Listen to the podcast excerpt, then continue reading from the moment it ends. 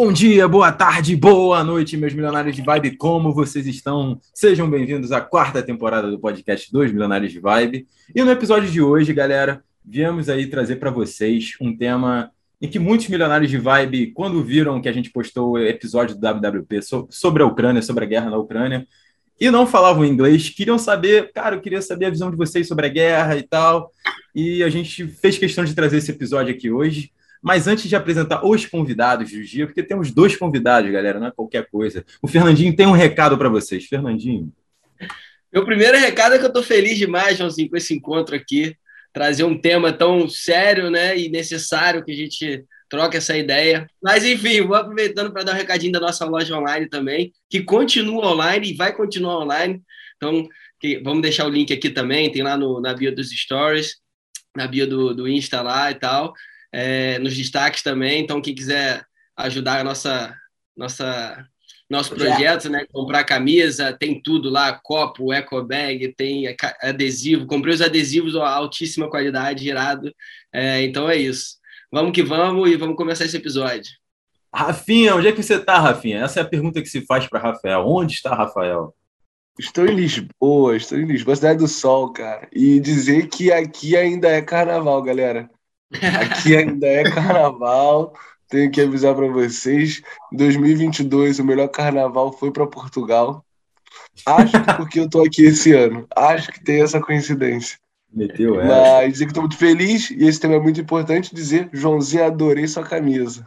Porra, Adorei essa camisa. É a Bósnia, não tem jeito. Porra, a gente vai falar de guerra, eu tinha que trazer aqui a, a Bósnia, não tem ah, jeito. não, não, eu queria que era Ucrânia. Eu só tava vendo a, a parte ah, é, só tava vendo a ah, parte de Bósnia, cima, né? da Bósnia, Tava da só vendo.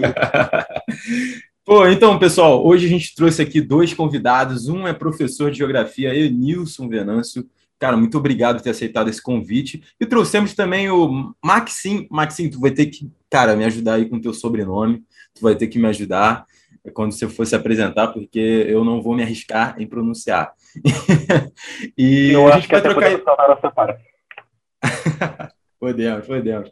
E a gente vai falar sobre um pouquinho sobre o contexto da guerra, como começou, é, atualizar vocês sobre o que está acontecendo, porque assim, quando estourou a guerra, não parava de noticiar e tal, e ela continua. É, então, hoje teve um cessar-fogo lá em Kiev, o Putin falou que não vai mais atacar lá, vai mudar a estratégia de guerra, enfim. A gente atualizar vocês, nossos ouvintes aí, sobre o que está acontecendo. Então, o Maxim, ele é ucraniano, ele é, já vive em Portugal ele vai falar um pouquinho, né? Quantos anos, eu não sei quantos anos está em Portugal, mas ele se mudou para Portugal, fala perfeitamente português, português de Portugal, mas com, todo mundo vai compreender. E, e é isso, microfone aberto, queria começar aí com o Max. Max, e aí, como é que você tá? Primeiramente, uma pergunta que quero fazer, cara, é como é que tá a tua família, cara? Como é que tá a tua família lá? Você tem notícia? Tá todo mundo bem? Uh, antes de tudo, olá para toda a gente, olá para toda a gente que nos está a ver, que está a ouvir. Uh, sim, uh, contextualizar um pouco sobre mim. Eu já estou em Portugal há quase 10 anos. Quase, sim, vai fazer daqui a pouco já 10 anos. Uh, com o João nós estudamos juntos, quer dizer, vivemos juntos na mesma residência. Daí que nos conhecemos, daí que estou aqui hoje. Uh, em relação à tua pergunta, sim, eu ainda tenho lá a família, tenho a maior parte da minha família lá, que na verdade aqui no, em Portugal só estou eu e os meus pais, o meu pai e a mãe e basicamente todo o resto eu tenho lá. Os avós, o tio, os tios, o irmão, os primos, continua tudo aí. A boa, boa parte disso é que eu estou numa zona oeste que ainda não está a ser muito. não está sobre muita violência. Sim, Portanto, sim. até agora não houve nenhuma explosão, nenhum ataque, nem nada assim. Mas, sim, nós continuamos. Mas eles estão todos bem, tudo tranquilo? Sim, nós continuamos a falar com eles todos os dias, nós temos conexão Portanto, é boa parte disso. É, mas, o, o, o, Max, mesmo com, com essa questão de o Oeste ainda não está sendo tão.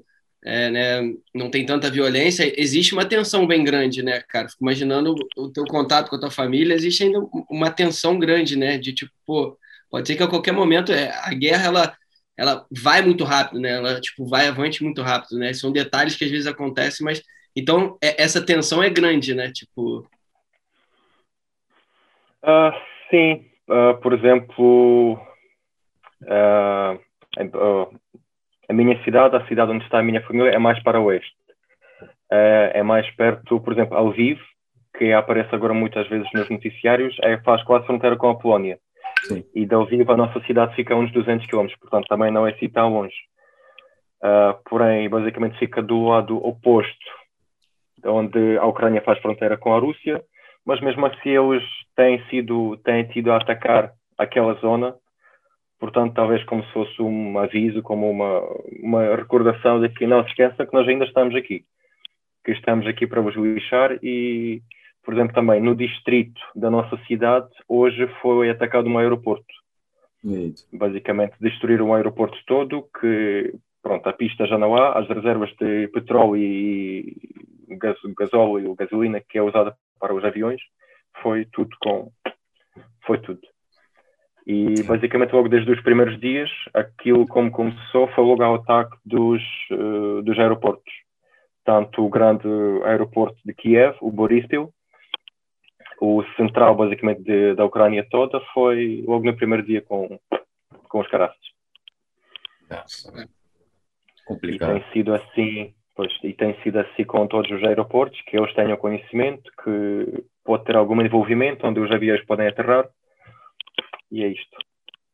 Pois é, eles estão mesmo é. focando nessa, nessa parte né, de tentar destruir qualquer meio de, de, de transporte também do, do exército ucraniano, né?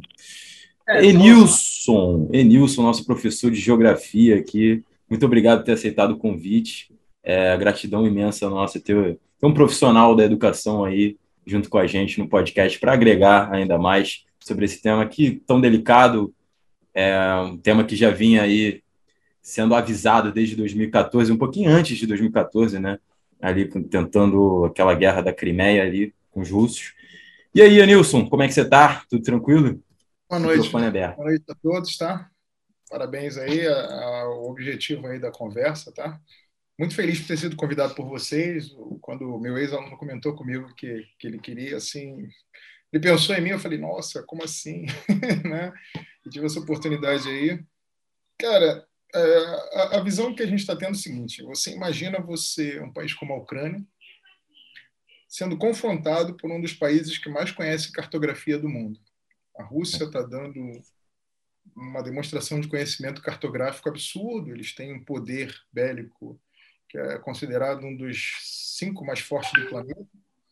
É, todo o processo histórico, é, todo mundo pensa que essa guerra foi criada agora, né? Desde 1917, quando a, a Ucrânia resolveu se tornar uma província independente, é, teoricamente a Rússia nunca aceitou meio que perder esse pedaço.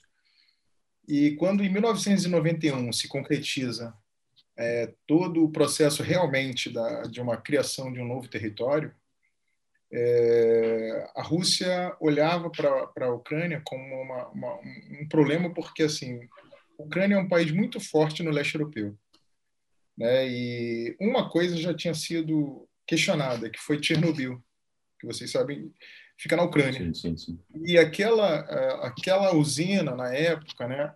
e logo depois, em 2013, 14, a questão da Crimeia, fez com que a Rússia sempre olhasse para a Ucrânia com, com o objetivo de não aceitação de independência. A coisa piorou a partir do momento que a Ucrânia saiu do seio da comunidade dos Estados Independentes e se aproximou da OTAN, e querendo se tornar um membro da União Europeia. Então a Rússia achou que ela estava perdendo o território e achou que estava sendo traída. E dentro disso, nós temos um presidente que já vai para mais de 18 anos do poder, né, que se chama Vladimir Putin, que não aceita muito diálogo. Né? O que a gente sabe é que todos os oponentes dele, infelizmente, nas eleições é, acabam morrendo por algum motivo, né? E, é, é... que será? É, é né? Muito inesperado. É sempre assim. E, assim, uma das coisas também, hoje mesmo eu estava comentando isso em sala de aula, a Rússia faz parte do BRICS, né, cara? E o BRICS é como se fosse um segundo grupo, né?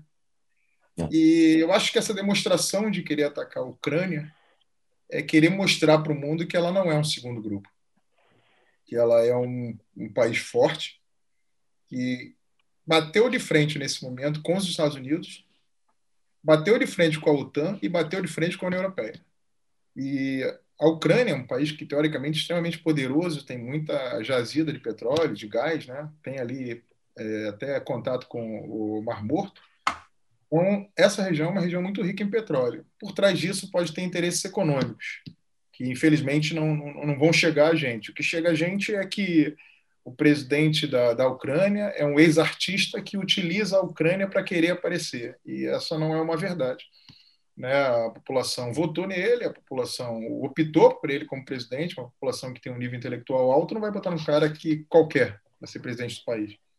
É, e o que nesse momento realmente é, que eu diria para vocês assim que incomoda todo o processo do Vladimir Putin é a aproximação da, da Ucrânia com o Ocidente. Isso para ele assim, sabe? E a aproximação tanto com a União Europeia quanto com a OTAN é, não é bem visto porque é uma é como se fosse uma perda de, de território, uma perda de poder. Para quem já brincou de War, já viu quando você bota 50 peças ali no Oriente Médio, que é extremamente difícil, né? Sim. É como se fosse a área ali que tem contato com Polônia, com Belarus, uma região bem, bem estratégica para a Rússia, assim, e o interesse de querer perder esse território para a Rússia é muito forte. Eu estava lendo que essa semana Vladimir Putin criou, deu independência a dois territórios. Da, é mais para o leste. Ali, Luhansk, é né? É, Luhansk. E Luhansk. São, teoricamente, duas cidades que se tornaram ali... Que, é, é que eu falo, né, cara? É, é, é tão louca a situação ali que árabes ofereceram a mão de obra deles para trabalhar contra os ucranianos. Olha, que situação, cara. Parada, parada surreal isso, né?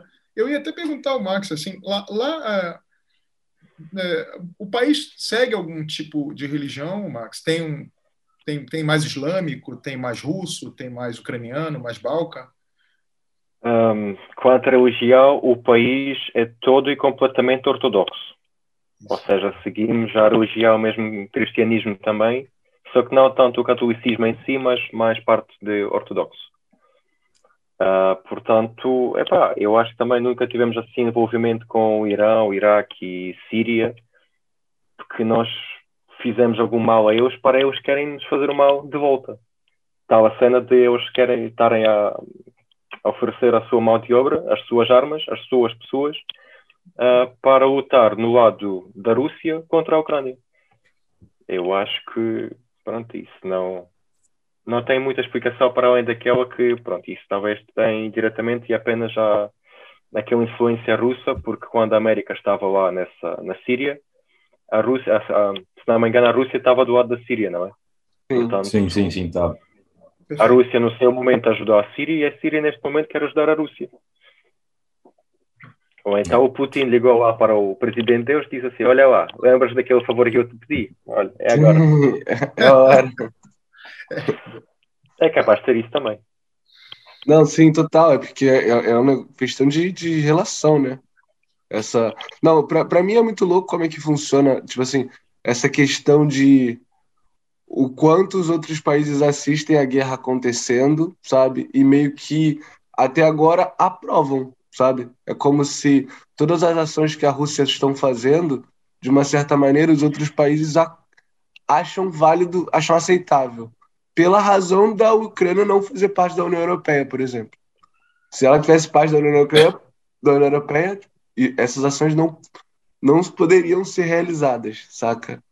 Ah, é aquela parada, né? Tipo, é meio que você tá no meu grupo, irmão, vou te defender, tu é meu brother. É, ah, se tu tá lá do outro lado, não tem relação comigo, não tem vantagem nenhuma. Sim. Não tem tipo assim, se vira, tá ligado? Meio que é isso, né? Tipo assim, e é, mas, é, mas é absurdo tu pensar que, porra, tem caralho, a é, guerra é. acontecendo, tem gente inocente morrendo, tem gente, tipo assim, é. sabe? É muito a questão dos interesses, entendeu? Como tudo na vida, né? É tipo, brother, se tem meus interesses ali, eu vou dar um jeito de movimentar, de fazer, de mandar arma, de ajudar, de, enfim, mas é o clássico o interesses, né? E a política internacional funciona muito assim, né? Você até pode falar melhor, mas é, é, essa questão, né? Esse jogo de interesses, de faz, faz aqui é, acordos, enfim, é, é assinam tratados, enfim, a gente tem a história toda, né? É, eu ia até te perguntar, porque você começou falando que a Rússia nunca aceitou muito essa independência da Ucrânia, mas eu estava lendo uma coisa que é, tem até, tinha até um tratado assinado de que realmente a Rússia estava reconhecendo né, é, a independência da Ucrânia, mas chegou no momento que, meu irmão, que se foda esse é. tratado assinado. É como se, tipo assim, não vale de nada, entendeu? A chinesa, porra, mas quero que se foda. Daqui a 20 anos depois, vou atacar mesmo, isso aí não vale de nada, entendeu? Parado. É igual contrato, quando você faz contrato, que, tipo, hoje em dia você faz um contrato, mas você já faz sabendo que depois tem milhões de formas de destruir o contrato, entendeu? É tipo só contratar advogado, fazer isso que não adianta nada, tá ligado? Mas eu ia te falar, perguntar é realmente isso, de tipo, o, o, quão, o quão esses tratados né, que se assinam, que esses acordos, eles depende muito dessa questão de interesse. Chega um momento que os acordos de 50 anos, o cara com uma outra visão, quem fez foi um presidente de 50 anos atrás que tinha outro pensamento, outras ideias. Tá chega na hora que tá bom, entendeu? E a gente der, acha que a gente está com uma garantia que não, mas tem um tratado lá assinado, meu irmão. Então acho que isso não vai acontecer e aí a prova está aí, né? Que não é bem assim, né? Cara, cinco países mandam no mundo: Rússia, China, Estados Unidos, França e Reino Unido. Que a gente sempre fala Inglaterra, né? Mas na hora de mandar é Reino Unido. E aí, assim, esses cinco, como eles controlam o mundo, é a mesma coisa que temos nós, nós cinco aqui. Aí vem um país de fora e quer confrontar um de nós aqui. A gente pode brigar entre a gente. Se vier um de fora, a gente vai deixar? É. Ele vai querer se tornar um de nós. Então, qual é o grande medo desses cinco países? Cara, não pode existir um novo. Não posso ter uma fraqueza.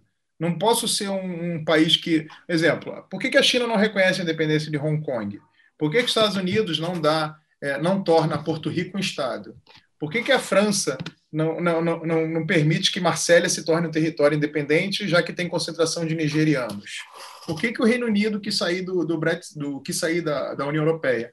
Porque esses países eles se incomodam ao ponto de assim, nós não queremos novos países no mundo.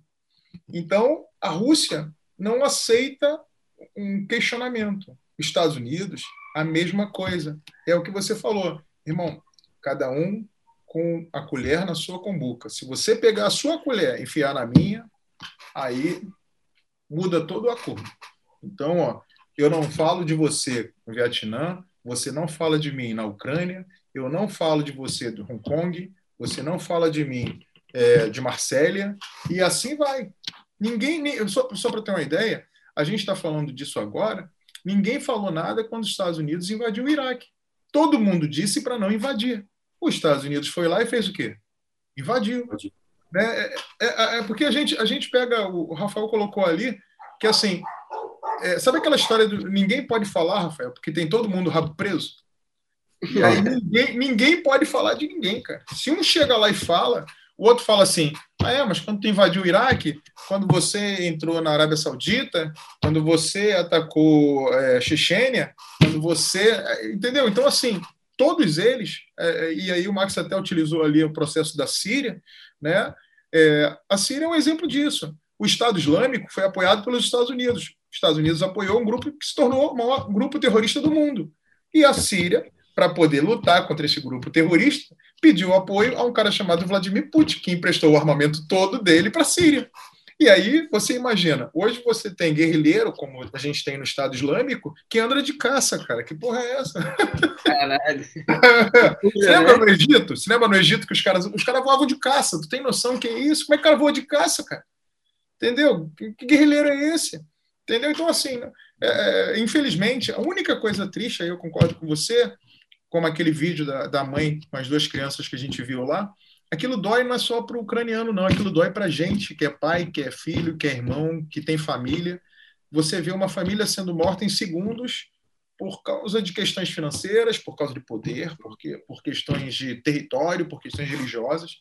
E isso, infelizmente, nos deixa tristes, porque, na verdade, quem morre são, se eu não me, se eu não me engano, os números são absurdos, tipo 80 crianças, quase mil pessoas mortas. É, se eu não me engano, acho que só, só a Polônia, tinha filha, só a Polônia recebeu, se eu não me engano, acho que. Quase 2 milhões. É, quase 2 milhões quase de, 2 milhões de refugiados, né? 3 milhões de refugiados. 3 milhões só a é, Polônia já? 10 milhões de sai para receber mais. Nossa senhora. É, entendeu? Então, assim, pô, e aí o que eu falo para ti? E agora, para esse povo se recuperar? Exato, começar num país no meio do nada. É, eu tive a oportunidade, eu morei dois anos na Polônia, morei em Varsóvia, e já dois anos atrás, a maior colônia na Polônia eram de ucranianos, e eram pessoas assim, como se fossem os brasileiros em Portugal, ou então os brasileiros lá nos Estados Unidos, assim, que foram, assim, do nada tentar trampo lá, porque a língua é mais fácil, assim, não é que, não é que seja mais fácil, na Ucrânia falam ucraniano, mas, assim, é um pouco parecido com polonês, daí eles têm aula e tal, e aprimoram a língua. E, cara, começam um trabalho, assim, de base, é, é entregador do iFood, é, do, do iFood da... né? É, do iFood lá da, da, da, Polônia. E é isso, cara. É, imagina agora, né? Imagina agora, depois do. É, ele não está saindo, ele está expulso, né? Exatamente. Essa é a diferença maior. Exatamente, sem, sem opção nenhuma, né? É, a gente fez um podcast em inglês com a, com a Karina, que ela, que ela é ucraniana, ela está em Kiev hoje, hoje em dia, e ela, ela disse que ela não queria fugir por isso, porque, cara, eu vou fugir daqui e eu não, o que, que eu vou ter lá? O que, que eu vou ter lá na Polônia? Não vou ter nada. Então eu acho que é melhor eu garantir o que eu tenho aqui. É, e se tiver que morrer, pelo menos eu vou estar morrendo na minha terra, do que eu ir para lá e tentar construir uma vida do zero, sabe? Então tem também essa parte de que, cara, imagina, você tem um emprego na moral, você tem tua família, você tem tudo, e do nada, é, de um dia para o outro, de um dia para o outro, pum, estoura uma bomba e tua vida muda drasticamente. Ela contou histórias de que dava 10 horas da noite, ela tinha que ficar no porão da casa dela, fugindo das bombas, né? Fugindo, entre aspas, né? porque se estourar uma bomba. Alarme, alarme na escuridão, porque a luz apaga, a primeira Exato, coisa que tá Exatamente. É, e uma coisa que me comoveu bastante, que eu queria até saber a opinião do Max agora, é que quando teve a eleição do Volodymyr Zelensky lá na, lá na Ucrânia, ela disse que não curtiu o presidente no primeiro momento mas que ela está se sentindo muito bem representada como símbolo ali do governo por ele agora. Como é que você se sente com, com o presidente, Marcos? É assim, neste momento também não é, não é segredo nenhum de que ele começou como comediante. Ele participou em vários programas de divertimento, de entretenimento. Ele tinha os próprios programas de entretenimento, como se fosse um programa de stand-up. Fizeram uma série como se fosse a brincar, em como um, um simples professor de história torna-se um presidente do, da Ucrânia. Uhum. Uh, teve até duas temporadas, eu acho que até começou a rolar na Netflix da, da América.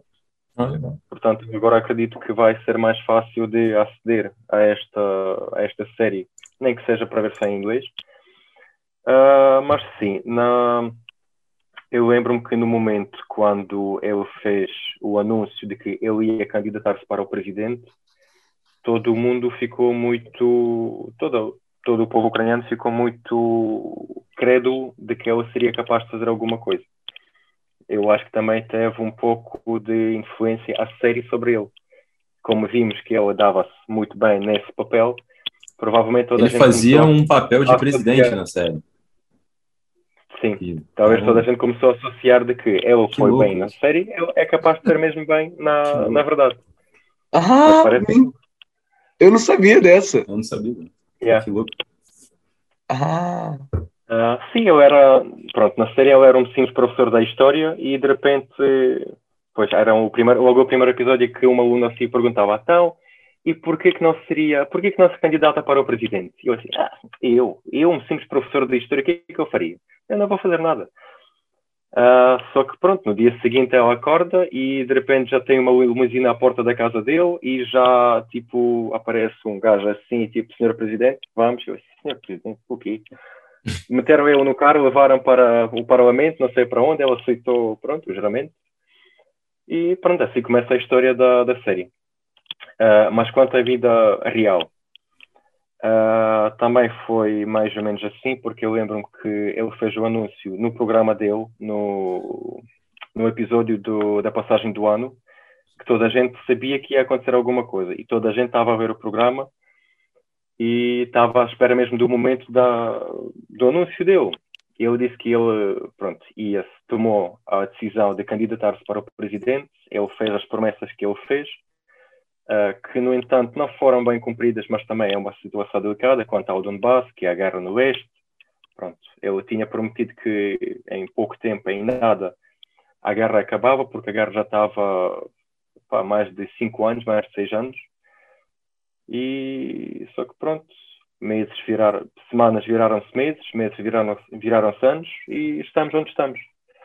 Portanto, se com o tempo, durante o tempo de, do mandato dele, antes da guerra, toda a gente já estava a perder assim um pouco de confiança nele. Porque toda a gente começou a ver mesmo, ah, um palhaço que está a mandar o país. Pronto, onde é que se viu já isso?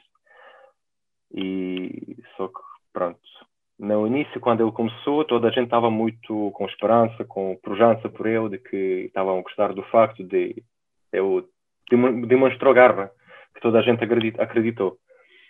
Uh, então, com os tempos, foi-se perdendo aquela garra, foi-se vendo o resultado que foi depois de uh, eleger ele como presidente, que, afinal das contas, ele não está a cumprir aquilo que estava a falar, Uh, mas pronto, agora sim, com a situação da guerra, quando começou, ele tomou uma postura forte, que ele, eu acho que ele ainda nunca saiu de Kiev, já há mais de um mês que isso está a acontecer, ele está sempre lá na sede com os seus, com as suas primeiras pessoas, com os guarda-costas, e eu todos os dias, eu acho que até duas ou três vezes por, por dia, ele faz anúncios para as pessoas de como estão a correr as coisas, como é que estão as relações com os países da, do, da OTAN, uh, o que é que temos, o que é que não temos, o que é que perdemos, quantas pessoas foram mortas, assim, nesse estilo. Portanto, sim, uh, antes da guerra, a reputação dele, digamos que estava já a decrescer, estava a cair, só que a confiança nele, depois da guerra ser anunciada, também começou a voltar a disparar para cima, só pelo simples facto de, de um simples palhaço não fugir do país. Sim. Que isso significou muito para o povo que agora sentiu representado, né? Sentiu assim, Sim. pô, tem um cara ali é, as gente. histórias que, que, que a gente tem visto do presidente da Ucrânia, assim, pelo menos pelo noticiário, é o cara que segurou a bronca, ficou, irmão. Tô, tô aqui, é, a Rússia ainda no começo tentou, é isso, tentou né? espalhar fake news, né, de que ele não, não estaria em Kiev, de que teria fugido. Hum. Tentou usar das práticas de fake news, mas ele se mostrou muito assim rápido. Não, mas o, o próprio Estados Unidos orientou ele de sair da, da Ucrânia. Foi, não, é. Então ele... era meio que a, as recomendações dos Estados Unidos era que ele também saísse da Ucrânia e fosse se exilar em algum lado. Cara, então, é, é, é, porque eu, eu acho que isso linka muito com, com a questão de tipo da resistência da Ucrânia, sabe? Eu acho que isso é fator fundamental também, sabe? Tipo, cara, o teu líder. Incentivar os soldados. É questão né? de liderança mesmo, cara, tá ligado? Motiva, é inspiração motiva. de, tipo, é, motiva, entendeu? De que, cara, nosso líder, o cara tá aqui de frente, tá indo, sei lá, pegando em arma, não vai fugir, a gente vai ficar, a gente vai resistir pelo que a gente. Mas é muito louco essa responsabilidade de ficar, brother. Não, não Ó, vou te enganar, beleza. Não. É porque guerra é um negócio muito doido, assim, não, não sei na cabeça de vocês, mas na minha cabeça é um negócio assim, meio inconcebível, brother. Não, tipo não, assim, não, não dá pra alguém chegar pra mim, bater na minha porta e falar assim, pô, Rafa, inventamos uma treta aqui, agora que você tem que pegar um fuzil e tacar nos outros. tá ligado? Tipo assim, é uma parada assim meio, meio louca, né, pra caralho. Tipo assim, não, não, cara, não fala, não cara. Teve muita gente falando assim, ah, agora tá guerra na Ucrânia, as pessoas estão falando que a guerra é horrível, e guerra tem na Síria, tem no Iêmen, tem na Moçambique, os caras. Mano, tem no Rio de Janeiro também guerra. E guerra, mano, a pessoa com a mínima de sanidade mental, ela tem que se incomodar com todas as guerras. Tipo, não é que a gente, quem tá incomodado com a guerra na Ucrânia, não tá incomodado com as outras guerras. Só que, pô, é mais uma. A gente está tentando acabar com guerras. A gente quer que acabe a guerra na Síria, quer que acabe. Acabe com todas, irmão. Sem Bem guerra, nova né? guerra, tá ligado? Do que a gente achava que não. Sabe? Até a ideia. Tinha uma ideia que a guerra ela se acabaria com a civilidade da coisa. e a ideia da guerra no Iêmen, no Rio de Janeiro e, e nas coisas seria essa não civilidade que não chegou ainda, como se a guerra existiu sempre, nunca se acabou. Nunca acabou. Agora a gente vê. A a, a é a mídia, é né, Rafa? Né? A mídia também. É, não, mas a Síria é outro, que era um estado de paz até a pressão dos Estados é. Unidos para transformar aquilo numa guerra, né? Sim. E a gente agora acaba que a gente agora pode acompanhar esse tempo real, tipo, então a gente consegue odiar o Putin mais agora do que a gente conseguiu odiar o Bush lá atrás, né? Tipo, passava batido as coisas. Mas eu fico, eu vejo as coisas, reportagem, fico aqui meio puto com a situação, sabe? Meio que revoltado com a parada. Mas acho que, tipo assim, hoje, enquanto cidadão, acho que eu não consigo ver meio que saída pra gente, sabe? Tipo assim, o que que a gente teria que fazer, sabe? para poder melhorar as coisas. Uma, uma coisa que, por exemplo, eu acho que é o mínimo a gente fazer, que eu já ouvi muito aqui na, na Europa. Tipo, as pessoas falarem, contarem a quantidade de imigrantes que está vindo para o país, tipo, ai, para Portugal tá vindo 3 milhões de ucranianos. Ai, mas e os empregos para isso? E a habitação para isso? Tipo assim, uma ideia putamente egoísta, eu particularmente penso, sabe? a gente num, num estado dessa situação de, de, de, coisa, a pessoa ficar, ficar nessa parada. E às vezes eu escuto de pessoas que são imigrantes também, sabe? Tipo, falo, porra, brother, Não, é. tá de sacanagem que você ah, vai... a gente volta na hipocrisia de defender meus é... interesses, né? Tipo assim, Cara, é, acaba te botando na mesa esse mesmo ponto, assunto, tá Esse ponto do Rafa é um ponto que também, talvez, o Max, há 10 anos atrás, quando ele se mudou para Portugal com a família dele, também viveu, né? Acho que nós, imigrantes, em países assim que, que não o nosso. É, é bem complicado isso, né? Às vezes, é, não sei se com vocês foi assim, mas as pessoas são muito 880 com você. Por exemplo, ou a pessoa vai te ajudar muito, tipo, até o final, ou a pessoa não vai querer olhar na sua cara, vai te odiar o momento todo, assim. É, é, muito, é muito escasso, assim, uh, o meio termo, vamos dizer assim.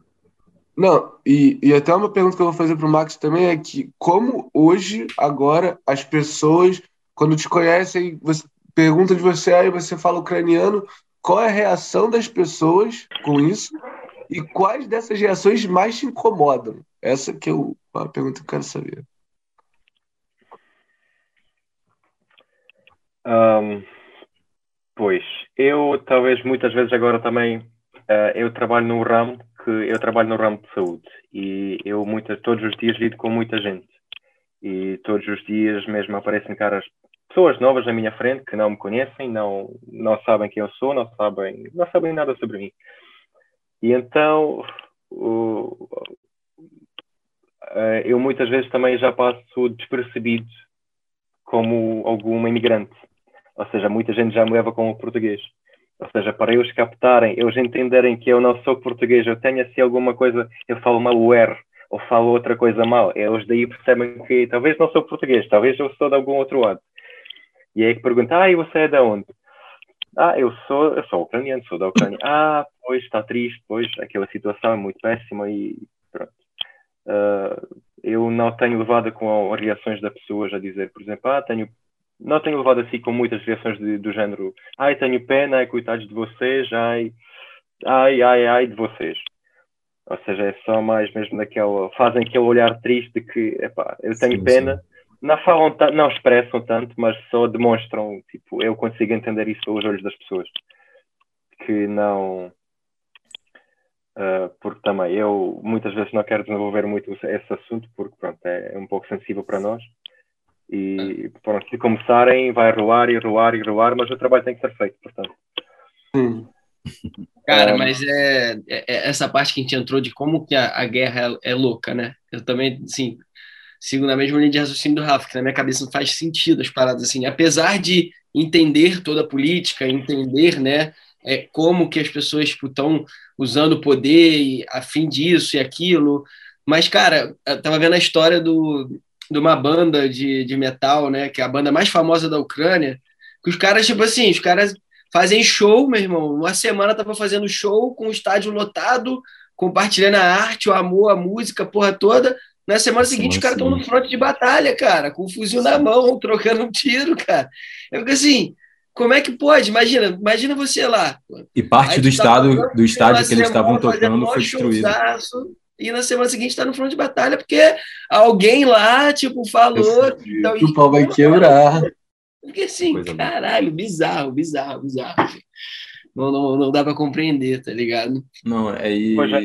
É, muitos, nós tivemos muitas, desculpa, desculpa, João. Uh, nós tivemos muitos artistas de muitas bandas, bandas que toda a gente conhece, bandas que toda a gente gosta, adora e ouve quase a base diária e simplesmente depois vimos, uh, vemos as fotos deles com, com armas, já com capacetes, já com todos camuflados, todos blindados.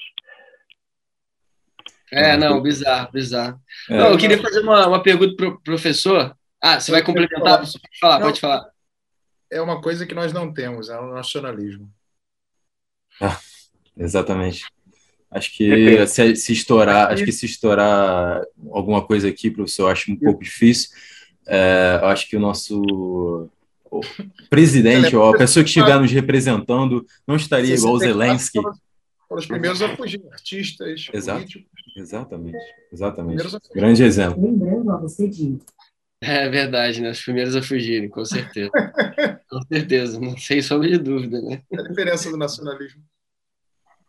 É. Houve um comediante americano que uma vez disse: ah, estava no show dele, estava no stand-up, e eu disse assim: finalmente o povo americano tem o presidente que todo mundo gosta, é o Zelensky. Mas. é impressionante. Impressionante. Não, mas eu, eu, eu queria perguntar para o professor assim, do, pergunta tipo no sentido de como que você vê o cenário atual e a perspectiva assim tipo sabe, com todo o entendimento da parte política e tal, o que, que você vê, assim, de, tipo, no teu entendimento, cara, eu acho que isso vai dar nisso, eu acho que aquilo, isso vai dar naquilo, eu acho que vai ter uma interferência disso, não sei, de uma forma geral, assim, tipo, o que que você imagina, assim, se tem uma opinião sobre isso? É, é a primeira coisa, assim, Fernando, uma das cobranças que está sendo feita no mundo é o posicionamento da China, que é um é. aliado russo, e além de ser um membro também do Conselho de Segurança, é um membro do BRICS. Né? Então, a Rússia está tá optando em não se posicionar nesse momento. Né? É, a outra é assim, a Ucrânia vai precisar de um apoio ocidental e uma das coisas tem que ser feita. Se por acaso a, a Ucrânia não entrar para a União Europeia, isso vai voltar a acontecer. Porque você observa que isso, a gente pega a história, né? 17, é, 86, é, 2014, 2022. Então, assim, as investidas da, da, da Rússia sempre ocorreram. É que dessa vez é o que o, que o, que o desculpa o o Max o Max colocou. Dessa vez está sendo filmado. Então, assim, as investidas sempre aconteceram, né? E, e um, apoio ocidental vai ser necessário.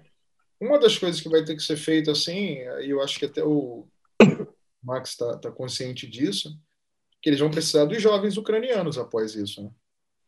É, eles vão precisar dos jovens ucranianos, porque você, um exemplo, uma situação dessa, você perde muito idoso, é o que você falou.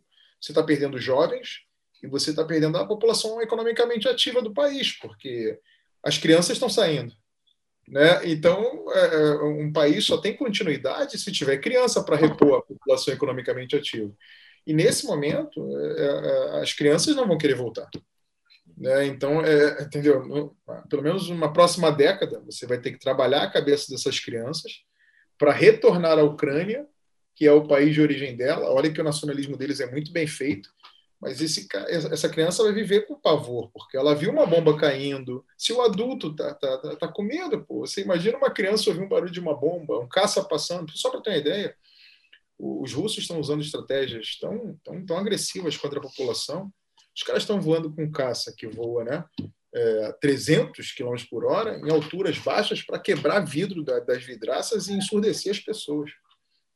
Porra, você tem noção dessa porra, cara? Imagina um caça passando uma altura de, sei lá, 100, 200 metros do chão. Né? Então, assim, é, não sei se é, o, o, vídeo do tanque, a forma agressiva como eles estão agindo sobre o, o povo ucraniano, para tipo assim, abandonem ele, abandonem o presidente, abandonem seu país, senão nós vamos passar com o tanque em cima de você. Você vê que está aparecendo vários vídeos de tanque passando em cima de carros, em cima de pessoas é, pessoas morrendo fuziladas com uma distância de menos de 10 metros, uma pessoa da outra, um, um soldado russo. Né? E, e assim, é, na minha visão, o contexto global, isso é, abre os olhos, que aí o, o Rafael colocou, é, aí a gente entra na teoria de Hudson, né? que as principais guerras do mundo não são feitas por países subdesenvolvidos. Os países subdesenvolvidos sofrem consequência da guerra dos países centrais. E uma guerra só é televisada, só é falada, só é questionada quando a teoria de Hatzel entra em vigor, que povos arianos são mais inteligentes, então eles são dominadores. Eles não têm que se enfrentar, eles têm que se unir e enfrentar os países que não são arianos ou as colônias. E isso fica muito nítido nesse processo. Agora, um país como a Rússia, na minha visão, pode sair dessa história aí como uma das maiores potências do mundo. Se você olhar assim, um, um exemplo, Vladimir Putin agora está ameaçando a Ucrânia com arma nuclear. É, pode sair no contexto aí como uma das maiores potências bélicas do mundo, do tipo, eu bati de frente com os Estados Unidos e ele não veio para cima de mim. Né? É, e assim, cara, no mundo que a gente vive, com o conservadorismo que a gente vive, é, Fernando, porra, tu tá criando de repente um super-homem para o conservadorismo aí. Cara, é, é, assim, você tocou num ponto que desde que a guerra começou, eu pensei muito nisso, sabe qual é? De tipo, cara, os caras estão fazendo o que quer, vamos supor assim. Eu vou chegar, vou bater no peito, vou fazer, vou fazer acontecer, e ninguém se meteu, tá ligado? Que imagem que você passa pro cara que já é um cara que, tipo, né? Você pega lá o Putin, que acha que é o dono do mundo, que imagem que você passa pro cara, se ele sai por cima numa parada dessa, meu irmão, foda-se, agora eu posso fazer o que eu quiser, meu irmão, que ninguém vai se meter. Eu fiquei pensando muito nisso, que tipo, cara, será que realmente ninguém vai meter a mão nessa porra? Será que pô, os Estados Unidos não vai entrar? Será que de alguma forma, enfim, aí eu fiquei, cara, bizarro, porque ao mesmo tempo que você pensa, pô, beleza, se não tem uma interferência ali de países mais desenvolvidos que têm poder bélico, que são poderosos também, é, isso toma, fica até desigual a parada, né? Fica até escroto e acontece isso que acontece, a população morre, inocentes morrem, é, tudo isso. Mas, por um lado, você pensa, cara, se ninguém fizer nada, já era, meu irmão. Tipo assim, os caras vão sair como Deus e vão fazer o que quiser depois. A certeza disso, Fernando, é imaginar que um conservador tá virando um super-herói. Bizarro, né, cara? Bizarro. Cara, imagina isso, cara. A gente está falando do século XXI, irmão. E você vê um, um, um, ditador saindo por cima e falando assim: quem é que vai me encarar? Aí é. que você falou: cadê a polícia mundial? Cadê os Estados Unidos? Cadê a França? Cadê o Reino Unido? E a OTAN deixou bem nítido: a gente não vai entrar com estrutura bélica. A gente vai emprestar armas, a gente vai ceder condições para a população, para os refugiados saírem da Ucrânia, mas nós não vamos atuar belicamente. A hora que você percebe o seguinte, infelizmente, assim, o mundo só pensa em política e dinheiro. Infelizmente, os mais abastados, os pobres, nós que somos os proletariados, estamos entre essa elite e o pobre, e somos o escudo que defende o pobre, sobre que esse pobre não tenha consciência de que nós somos os escudos dele. E para piorar, tem uma parte da população que apoia esse conservadorismo, tipo aquele, a gente vai citar nomes aqui, mas políticos brasileiros que falam que vão lá para olhar as mulheres ucranianas, dizendo que. É, Cara, é surreal esse caso. Só para explicar é, o Max. É, o Max não, não conta para ele, não. É vergonhoso isso, por favor, cara. Eu me é, sinto envergonhado é. Não, eu também, mas só para ter um contexto, assim, não, é, teve um político, um falso político brasileiro que foi mandado. Não, falso político pra... não, ele é um dos deputados não, mais votados é de São Paulo. Não, eu sei, é um não, não, falso, falso político que eu quis dizer assim para não, não xingar o cara, não usar uma palavra mais, é, mais não, forte. No contexto, né? no contexto, né? Ele é, foi, foi lá para a Ucrânia, viu a fila lá, lá na, de refugiados para a Polônia e disse, mandou uns áudios lá para um integrante do partido dele dizendo que a fila de ucranianas saindo da Ucrânia para a Polônia era mais bonita do que uma fila de uma, vamos dizer, uma casa de disco aqui lá em Portugal ou aqui no Brasil. Daí, enfim, esse áudio acabou sendo vazado e é isso que o professor estava querendo dizer. Coisas piores a mais foram, foram ditas. É, o José aliviou muito. Aliviou bastante. É, é, coisas, piores, é, coisas piores foram ditas, mas, enfim, a gente, como brasileiros, nós temos até vergonha, vergonha de dizer isso aí, cara. Mas é, é, eu acho que é muito isso que o professor disse, né? Acho que se estourasse qualquer coisa parecida aqui no Brasil, a gente tinha muito que aprender com vocês, é, com, os ucranianos ou com, com o povo assim do leste, sabe? Eu, é, dois anos que eu morei na Polônia, eu aprendi muito sobre valorizar a terra, sabe? Mesmo que eu nem era polonês, cara, mas eu senti muito, muito isso na, na população. É, nos feriados, por exemplo, teve um feriado muito legal na Polônia, se não me engano, era no dia 1 de agosto, em que os, os soldados, é, na época lá do. Da, um pouquinho depois da Segunda Guerra, ali quando. quando ah, eu sei, acho que já sei do que estás a falar, que é o minuto de silêncio, não é? Exatamente, exatamente. Sim, sim. Tem um minuto é de silêncio. Ah, que... É muito legal. Não é, simplesmente, não é simplesmente toda a gente fica calada, é assim, o mundo para. O mundo para durante um minuto. Os carros não andam, eu acho que. Toca uma é sirene, eu presenciei esse momento, é, é surreal. É, a sirene toca no, no, país, todo mundo escuta, e você tem que automaticamente, se você estiver trabalhando, se você estiver no ônibus, se você tiver qualquer coisa, você tem que parar e respeitar, ficar, respeitar esse um minuto, não pode ter barulho, não pode ter nada. E assim, eu falo até arrepiado sobre isso. Eu acho que assim, a gente tem muito que aprender com vocês, cara. muito, muito. Muito, muito. É, essa só para complementar o que você falou aí, é, eu acho que vai ser sempre muito difícil a gente imaginar como povo, né? Tudo que eles estão sofrendo, porque hum. Nosso país não foi conquistado, né? A gente não criou uma nação. Eles criaram, né? Então, assim, a gente nunca, eu acho que vai conseguir compreender o que é morrer pela sua pátria, morrer pelo seu país.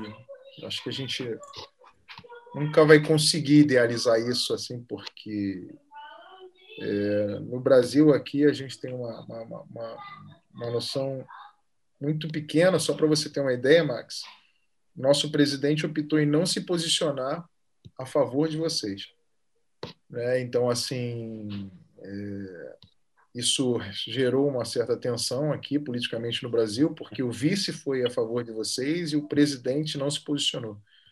Então, isso acabou gerando um mal-estar, tanto que o, na reeleição dele, né, o vice não vai ser mais o vice dele na atualidade. Então, tivemos uma interferência de, de diálogo, de pensamentos. E, pleno século XXI, nós temos pessoas, assim como o Fernando falou, que é, acham a guerra uma coisa comum. Uma coisa completamente normal. Uma coisa completamente normal.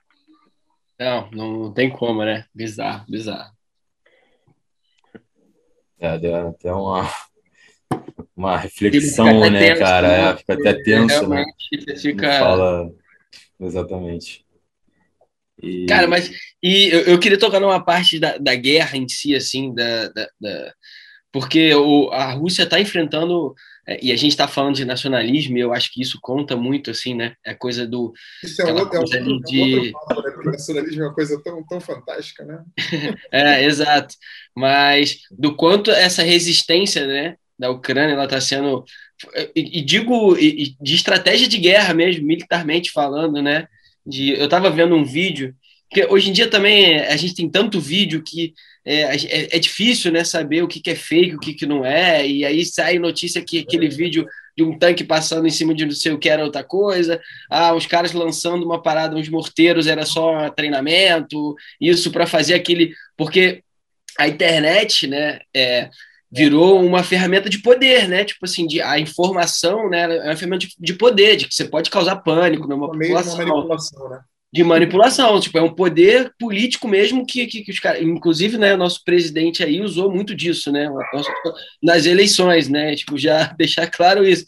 Então, é, o quanto a gente vê esses vídeos, a gente fica assim, mas eu até vi um vídeo interessantíssimo que é, o, os soldados ucranianos fazendo um, um, os tanques russos vindo em comboio, não sei se vocês viram esse vídeo, e os ucranianos meio que cercando eles numa vila, tipo, conseguiram destruir três tanques assim, botaram os, os tanques vindo um atrás do outro, os caras lançaram um, um, uma parada de fumaça na estrada e começou, ficou aquela nuvem de fumaça, e nas laterais, assim, os soldados tudo já com uns lanças, lanças mísseis, né? Tipo, pra...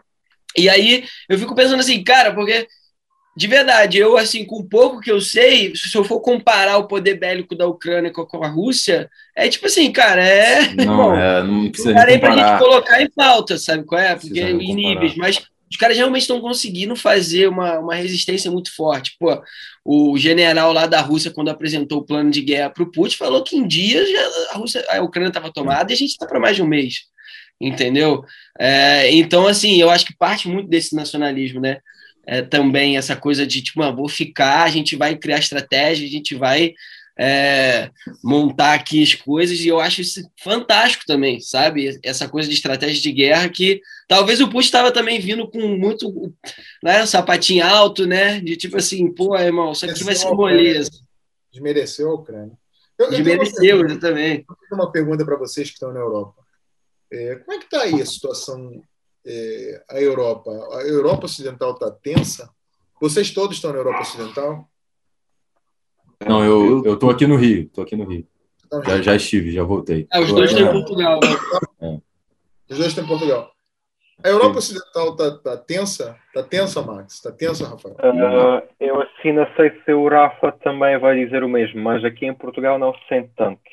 Não se sente tanto o envolvimento de Portugal uma situação, porque nós, de momento, também temos um presidente que é assim meio.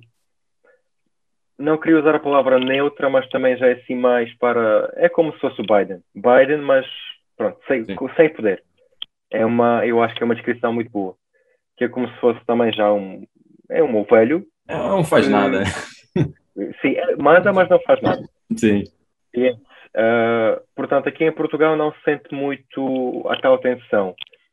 Sim, o Portugal já tem recebido bastantes refugiados também. Eu acho que a conta já vai por cima de, se não me engano, de 40 mil pessoas. 40 mil pessoas que estão a ser eh, alojadas, estão a ter eh, trabalho, estão a ter eh, casa onde viver, estão a ser inseridas na população. Uh, quanto, por exemplo, à não tensão, uh, nós agora estamos a sentir muitas dificuldades uh, propriamente é o que se fala quase diariamente, é a subida de preço de gasolina, que está a subir bastante, como basicamente a Rússia, que era o maior poder também quanto ao, à venda de, de gás, de petróleo, de nafta, como agora a Europa não está a receber isto, o carvão também, uh, como o, a Europa está a fazer o. Está a, está a sancionar a Rússia para com a venda desses produtos, uh, o, o, a Europa toda agora vai ter de se virar e arranjar esses produtos de outro, no outro lado. Uh, portanto, nós de momento estamos a sentir muitos grandes aumentos de, de, preço de combustível e claramente quando se fala no combustível sofrem quase todas as, todos os setores de é a venda, é o setor de saúde também que precisa, as ambulâncias precisam de precisam de gasolina também para se mexer, os bombeiros também precisam, o transporte público precisa, tanto que é a mesma coisa, que os preços sobem, é os produtos no mercado vão ser, os produtos no mercado também vão ser mais caros por causa disso. E lá está, os preços sobem, sobe tudo, só que os salários, as reformas continuam iguais. Ou seja, é, tal, é sempre a mesma, mesma história de que os preços sobem, só que o salário permanece igual, ou seja, o, o, o pessoal fica com menor poder de compra e vai-se virando. Que não devia ter acontecido também. Você está no Brasil porque a gente está passando a mesma situação. é, né? Pois é, impressionante. É Fala aí, Rafael. Como é que está sendo aí? Como é que você está vendo aí? Como é que tá, você está sentindo? Cara, eu, eu não, não vejo impacto nenhum da, da guerra aqui na Europa. Não, não chega nem a gerar o caos. Tá? Ou nada próximo. O que acontece é, tem manifestação bastante, tem, tem manifestações aqui para a Ucrânia, acontece. Principalmente quando começou, quando começou a guerra, estava mais frequente, inclusive. Mas, diante, assim, na sociedade, não, não, não vejo nenhum, nenhum impacto real, assim, né? Que nem na televisão se discute, se, se falava muito, na televisão, estava tá muito na televisão, e até a televisão é muito mais solidária à Ucrânia do que outros países em guerra, por exemplo, e mas não, não chega a passar disso, sabe? Ou seja, é uma notícia que incomoda mais a população, mas no dia a dia você não vê nenhum reflexo direto nisso. O que eu estava lendo que está acontecendo aqui na Europa, em reflexo da, da, da guerra, é as preocupações de como ser menos dependente dos combustíveis da, da Rússia. Até questão de o que está crescendo muito aqui é energia renovável. Eu tenho um brother que trabalha com energia renovável e ele estava falando, tipo, o quanto a busca por energia renovável aumentou depois que começou a guerra. Porque a Europa é bem dependente do, do gás russo. Por exemplo, a Itália, se eu não me engano, é tipo. Tem cidade que é 100% dependente do. É, o país é quase 5% de importação. É, o, o país é quase 100% e tem muitas cidades que são 100% é. gás russo. Sabe? Então é. A Alemanha é um país. Tem... Depende muito. Então é, foi muito isso, querendo ou não, que a, que a Rússia conta, né? As dependências que outros países têm dela, então até a questão das sanções, sobre fazer sanções na Rússia, tem sanções que são inaplicáveis. Nem, por exemplo, a gente estava a gente estava falando agora do presidente, o presidente do, do, do, do presidente do Brasil e tal, e na Argentina também não não botou sanções na Rússia sobre um conceito de que não seria bom para é. economicamente para a é. Argentina. É. Acho que acho que nesse exemplo da Argentina convém muito também por conta da crise que, que enfrentaram. Acho que também é, é, bem complicada essa relação. Mas tem também um ponto que eu que eu andei que eu andei lendo. Eu sou muito chegado nessa parte de ciência. É, que deu que eu consegui fazer uma análise em que, por exemplo, por que, que a China não está é, participando, talvez assim, pró pró Rússia? porque nós tivemos agora uma missão espacial cancelada lá na lá, lá em Marte, em que, enfim, ia atrás de minérios, que também tinha a ver com combustível. E o que, que acontecia? Essa missão ela era de uma espaçonave americana, porém, não sei se vocês sabem, mas as espaçonaves, a maioria das empresas lá nos Estados Unidos, ou como a NASA, às vezes a, a, a parte do motor é russo, a parte da turbina é russa. Então, o que, que aconteceu? Com as sanções, o juiz falou, ó, oh, não, vai, não vai ter missão, não vai cancelar, vamos cancelar, o motor quem, quem te forneceu fui eu. Só que a China tem a espaçonave 100% chinesas. Então, o que, que fizeram? É, meio que deram um chapéu na missão americana barra russa ou barra ocidente, e eles que vão recolher o todo... Esqueci o nome do, do minério agora, se vocês se souberem, eu não sei se é o se é L3 ou L3, alguma coisa assim, que eles vão, vão lá e vão pegar todo, todo o minério e vão vai jogar para aquecer a economia do país. Então também tem essa questão de interesse que o professor falou, que o Fernando falou. E até queria fazer uma pergunta para os dois agora, para o Max e para o professor. É, qual seria pró-Rússia, assim, dizendo a minha pergunta pró-Rússia, é pró-Ucrânia, desculpa, qual seria o cenário, assim, para a Ucrânia é, ideal, o cenário perfeito para que você pensa, começando assim para o Max, assim, que seria uma vitória para vocês, Max? Mas cenário relacionado com o quê? O pós-guerra, assim, a, a, a, guerra acabar, que seria assim ideal que acontecesse?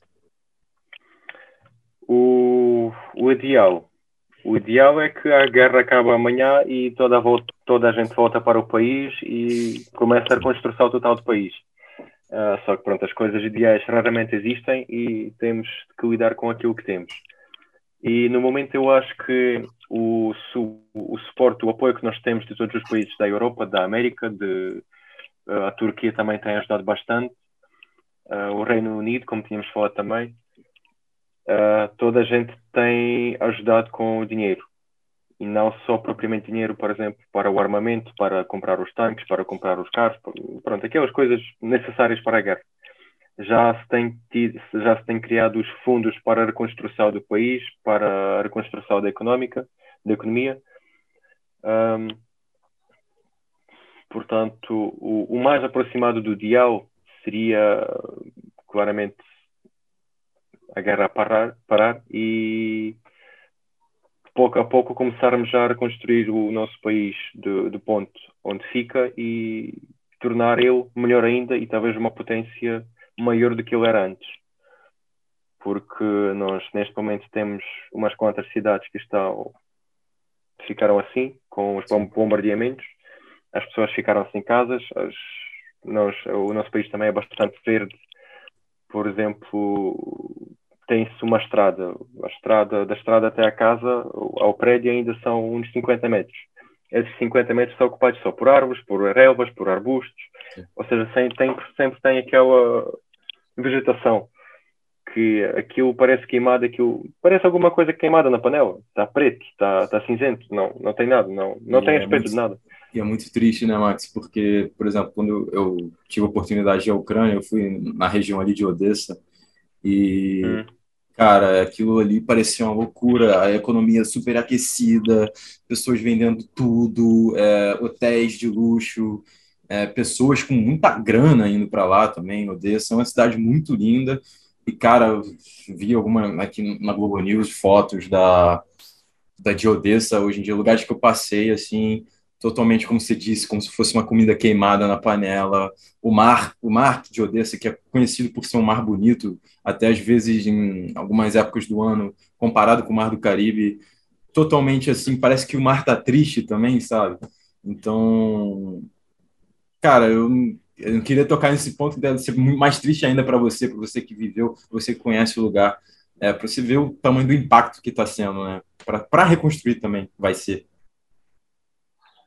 vai demorar algum tempo, vai necessitar de mão de obra também. E como a maior parte da pessoa, pronto, neste momento são só as crianças e as mulheres que têm saído do país, mas só os homens é que ficar, estão a ficar. Mas vai estar, para reconstruir a economia vai ser preciso toda a gente, toda a gente possível e toda a gente que estava lá, mas depois ninguém sabe se as pessoas vão voltar, se as pessoas vão aproveitar a oportunidade de ficar num país da Europa e tentar melhorar a sua vida a partir daí. Uh, ninguém sabe realmente porque é como aquela coisa do, do multiverso. São 14 milhões de, de universos diferentes, paralelos, que todas, todos estão a acontecer ao mesmo tempo e ninguém sabe qual é que vai ser. É, é, é muito louco prever isso. Né? E, e você, professor, é, qual o cenário pós-guerra assim, perfeito para você? O que, que você acredita que. E que, também outra pergunta: o que você acredita que vai acabar desencadeando isso tudo? Pergunta de um milhão de dólares. Né? É. A primeira coisa é o fim da guerra, né, cara? Ótimo. Da guerra que é, tem que ser imediata, né? Eles vão ter dificuldades de recuperação, até porque alguns territórios não vão voltar, né? Esses territórios, para serem retomados, vão manter um certo grau de área tensa dentro da Ucrânia. Você imagina um território que você tomou, encheu de árabe, é, quando voltar, esse território não é mais ucraniano. E você vai botar um líder, provavelmente, que aceita o regime imposto por Putin.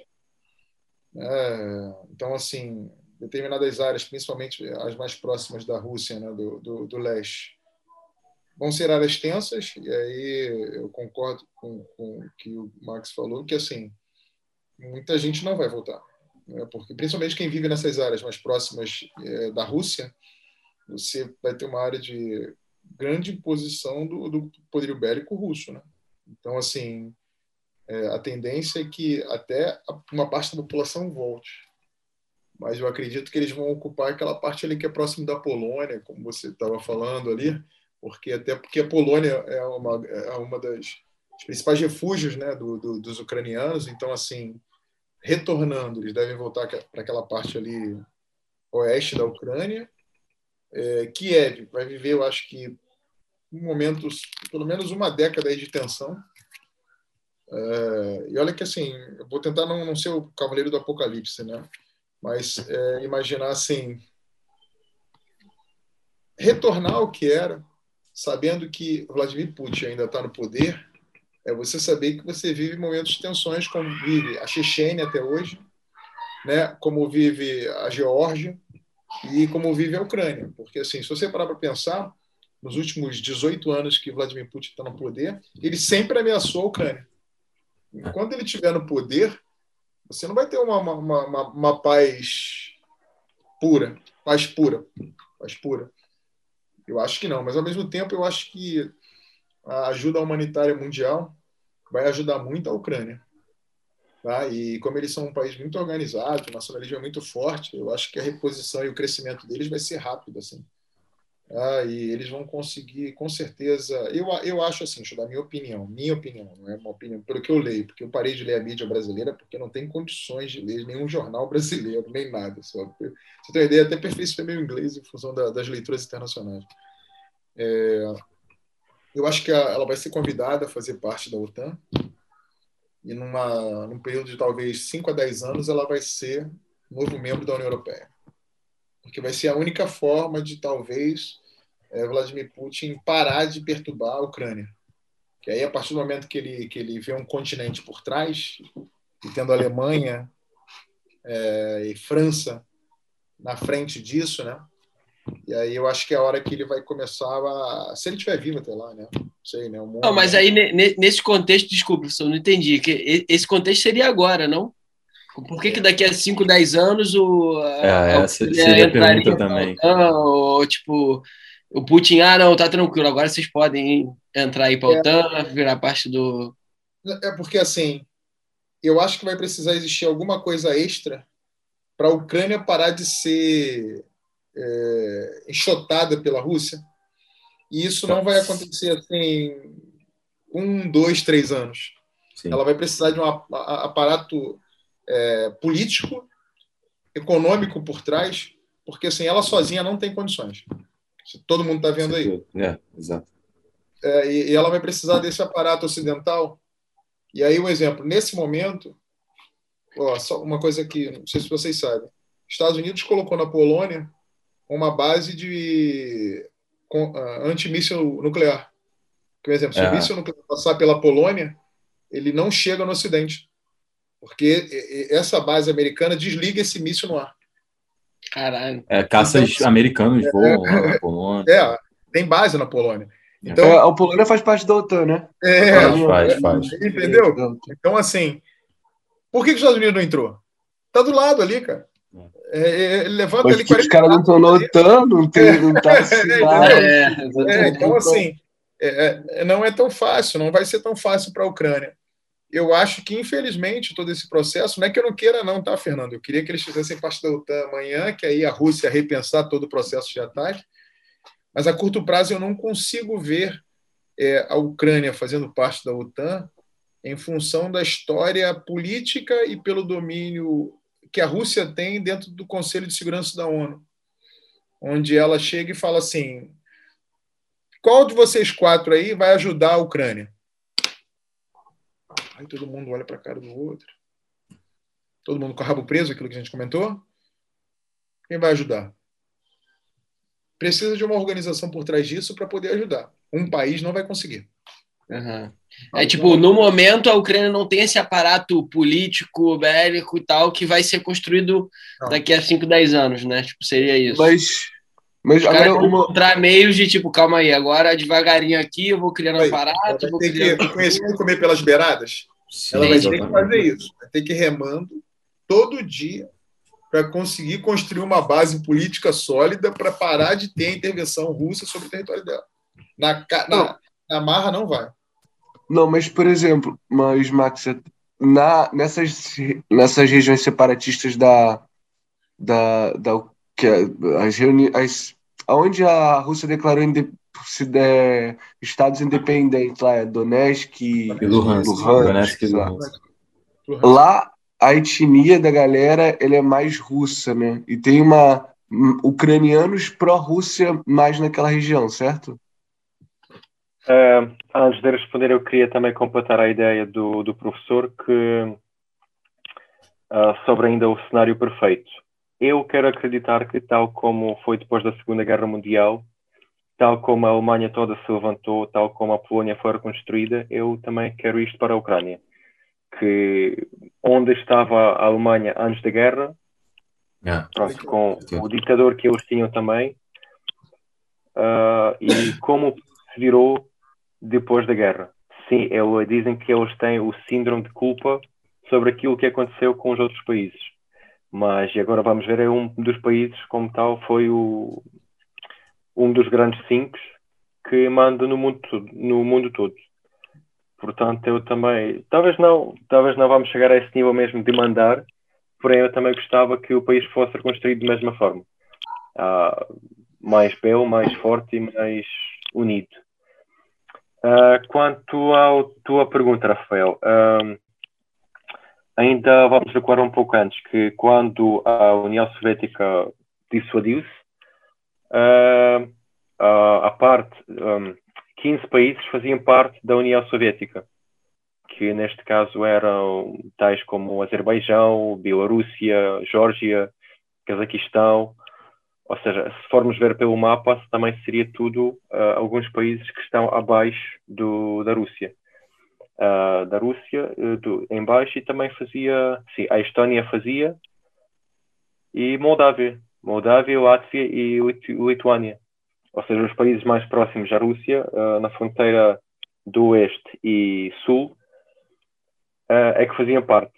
Quando a União Europeia não, a União Soviética acabou, cada país foi declarado como independente desde 91. Uh, ah, só que o que levou a tal situação no Donbass uh, foi que em 2013, 2014 havia uma possibilidade de a Ucrânia já entrar na, na União Europeia. Só que o presidente na altura uh, foi pressionado outra vez pela parte russa de que se tu entrares vai correr mal. Por isso o presidente recusou a oferta, o povo revoltou-se e houve aquela, o Euromaidan que se chama, aquela, aquela revolução no centro de Kiev, que pronto, também levou assim, alguns estragos no, no país. Uh, a partir daí começou também a situação no Donbass, que eles de repente decidiram autodeclarar-se como independentes, sendo que sempre faziam parte da, do território ucraniano mesmo fazendo parte da União, Euro, hum, União, não, União Soviética, porque de cá, dentro da União Soviética cada país existia também como se fosse uma união. Uh, união das. Como é que isso. Uh, pois. União Soviética. União das Repúblicas Socialistas Soviéticas. Sim, sim, sim, sim. Mas uh, dentro da União Soviética, cada país existia também como uma república social soviética, por exemplo, ucraniana. É, Ou seja, mesmo da União Soviética, cada país era considerado como um, um todo. Não era como se fosse uh, como um saco de M&M's. Estão todos dentro de um pacote, é só todos um. É são todos um, mas cada uma é, é separado, cada uma é diferente. São nossos estados aqui. Nossos é, estados. Exato. exatamente. Pronto, não vou dizer que sim ou não, porque não conheço tão, tão bem o, Brasil, sim.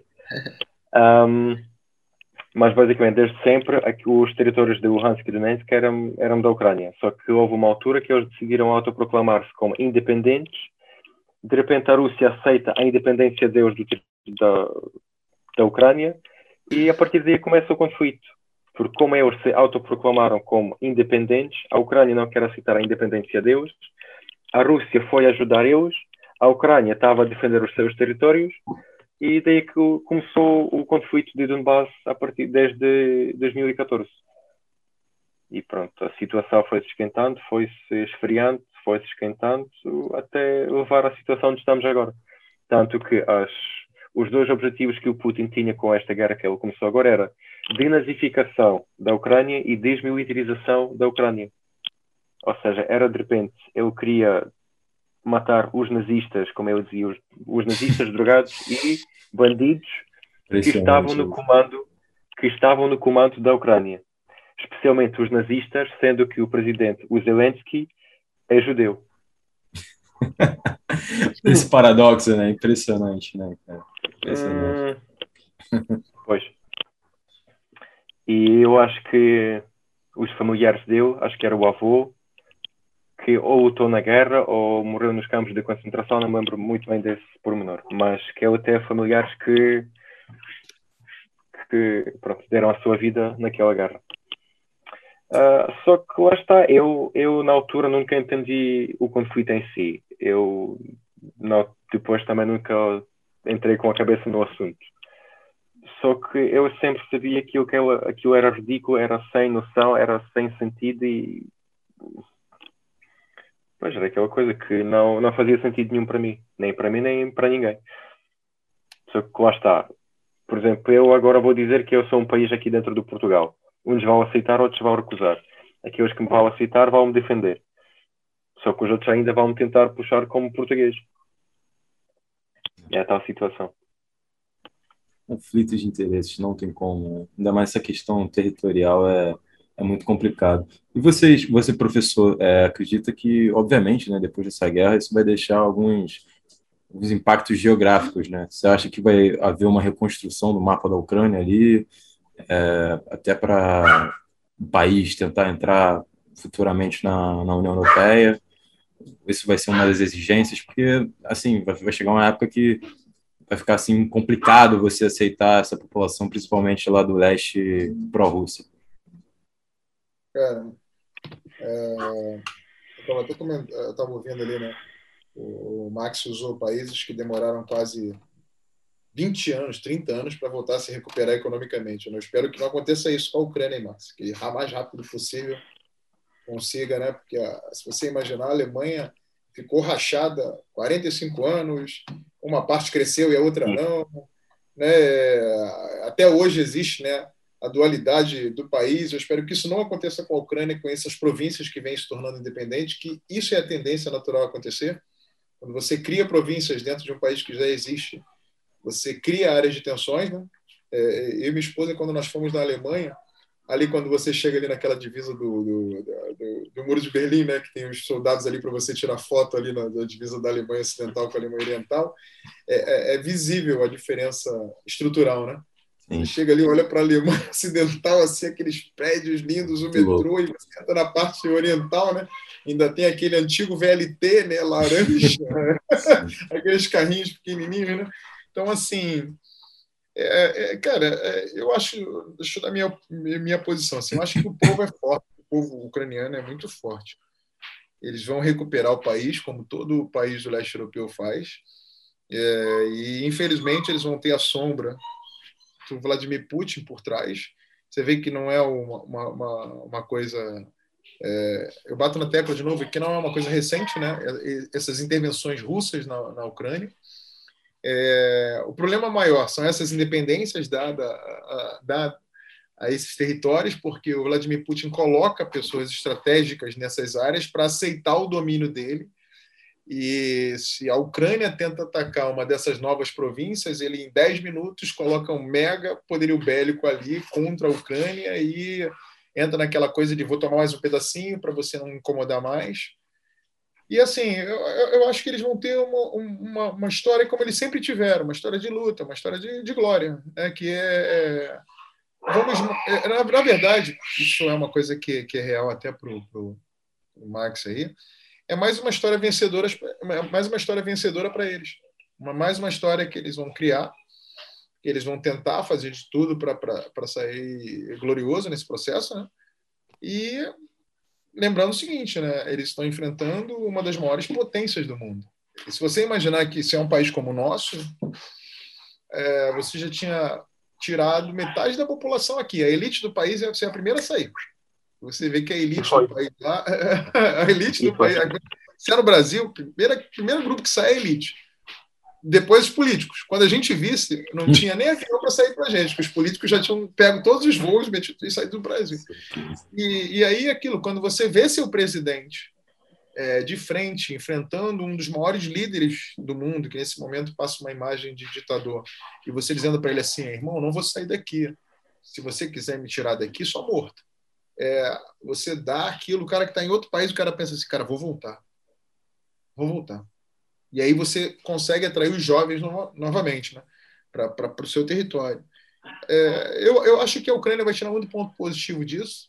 E uma das coisas que eu acho que ela vai conseguir se livrar é dos malditos gasodutos russos que passam no território dela para ir para a Europa Ocidental. Se a Europa se tornar independente em fontes renováveis, e aí, irmão, a parada vai mudar. Porque se a Rússia não tiver é, países para vender esse petróleo, esse gás, aí vamos ver como é que vai ficar a história. Porque a Europa está acelerando o processo para depender cada vez menos da, da, do combustível não renovável russo. E cada vez que isso acontece, é, você enfraquece economicamente a Rússia. E a gente não pode esquecer o seguinte: quando acabar isso, cara, a situação russa economicamente também vai estar péssima. E uma parte da população russa vai sofrer. Quando ela começar a sofrer, vai começar a haver o questionamento do governo do Vladimir Putin. Por mais que ele seja ditador, isso pode derrubá-lo. E não vai ser uma, duas pessoas questionando. Vai ser grande parte da população apoiada pelos ucranianos, apoiada pelos letonianos, pelos eslovênios, pelos bósnios, lutando para que ele saia do poder. E, de repente, ele pode estar dando um tiro no próprio pé. E ter daqui a três, quatro anos a derrocada desse povo contra ele e retirando ele do poder. Não, eu, eu acho isso assim, bem. É, o que você falou ficou muito, muito claro assim, a ideia, e realmente é dar um tiro no próprio pé. E, e eu até acredito que possa ser, e, mas eu estava vendo uma parada também, e, e, eu li por alto, assim, não sei se vocês estão também cientes, mas o quanto o Putin estava se preparando para esse momento. Eu vi uma, uma coisa assim de tipo, ah, o cara fez reservas de dólar, de ouro e o caramba para se precaver que ele sabia que ia existir sanções e isso e aquilo. Eu não sei o quanto, tá ligado? Para realmente ele se precaver disso. Acredito que não, ele não, não teria como fazer uma reserva tão grande, porque o impacto é gigantesco, tá ligado? Assim, não dá para também falar assim, pô, é ou não é, tá ligado? Assim, porque essas grandes potências, irmão, os caras dominam uma parada que a gente nem tem entendimento. Cinco entendeu? anos, cinco é. anos no mínimo, não tem como sair antes disso. Não, ó, eu vou te falar, eu, eu li uma reportagem faz um tempo atrás, sei lá, tem quase um ano, falando uma análise sobre compra de time de futebol, né? Falando sobre o Manchester City, o PSG e tal, e mostrando, tipo assim, toda a função política que tem por trás disso. E uma dos caras que o cara falava era como, tipo assim, mudar a imagem do, dos países. Por exemplo, o, o dono do PSG. Ah, o Abramovich da... aí, russo. Teve que... é... Não, do PSG não é, não é russo, não. Não, não, não é. Do PSG... É, o, é o do Chelsea que é russo, né? É o do Chelsea. Do Chelsea é russo. Tá sendo então, tipo assim, terra, né? Porque é russo. Exato. É, e quanto. Não, ele é, ele é russo e português também, o Abramovich.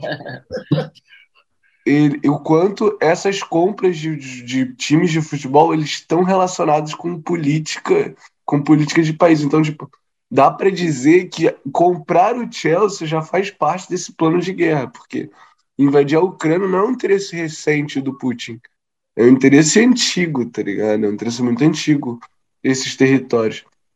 Então dá para imaginar que esse plano aí tá rolando faz tempo.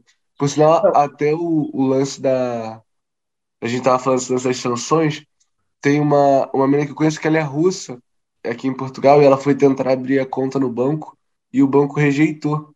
O banco está rejeitando abrir contas para russos, né, até por conta de.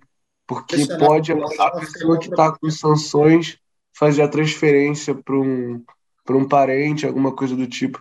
Então eles estão tentando criar algumas políticas para poder aumentar esse controle.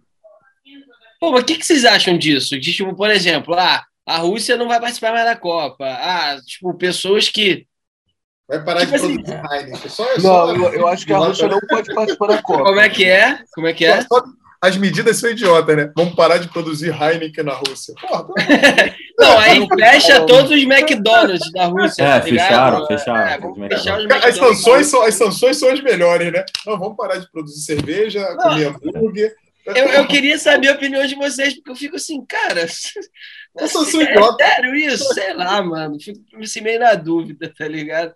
Como essa menina, sei lá, que tá proibida. Não, mas é que, tipo assim, o dono do McDonald's, ele não pode parar de fornecer avião. Ele só pode parar no McDonald's. Vocês não concordam comigo, né? Tudo bem, mas tipo, tipo assim, cara. Não, é tipo assim, ou ele, não faz, ou ele faz isso, ou ele não faz nada. Não tem como ele chegar e falar assim, ó. Não, é assim, não. Arma, Pelo menos ele fez alguma coisa, né? É, é isso, é eu, eu, achei, não, mas, achei legal. Mas, mas é louco porque, assim, cara, talvez, eu não sei o quanto que aí envolve a política de, da população da Rússia, o quanto que a população está apoiando isso, sabe? É? Porque tem gente lá também que, pô, mano, condena então, essa porra. A população é. tem gente que não sabe da guerra, tem gente que alega não saber da guerra. Não, mas aí não, isso aí é, não, não existe, não existe. O cara tá claro, tá falando. Cara, a gente no Brasil tem que saber que no Brasil, brother, você vê as fake news que o Bolsonaro sustenta é e verdade. tem população ainda tem um que defende o cara, meu. Cara, Caralho, é, gente... pra mim é, é, mano, é, tão, hoje em dia é mais tem fácil internet você achar que não tem guerra mano. na Ucrânia do que achar que o Bolsonaro não é um completo retardado. Não, com certeza. Mas eu, com certeza o Putin utiliza da internet. Isso aí eu acho que o Max pode até falar melhor da gente por, por falar russo e ucraniano também. É, com certeza deve ter fake news a rodo aí, né? Lá de, de russos e lá no território da Rússia ou até mesmo na Ucrânia, né? Dos russos.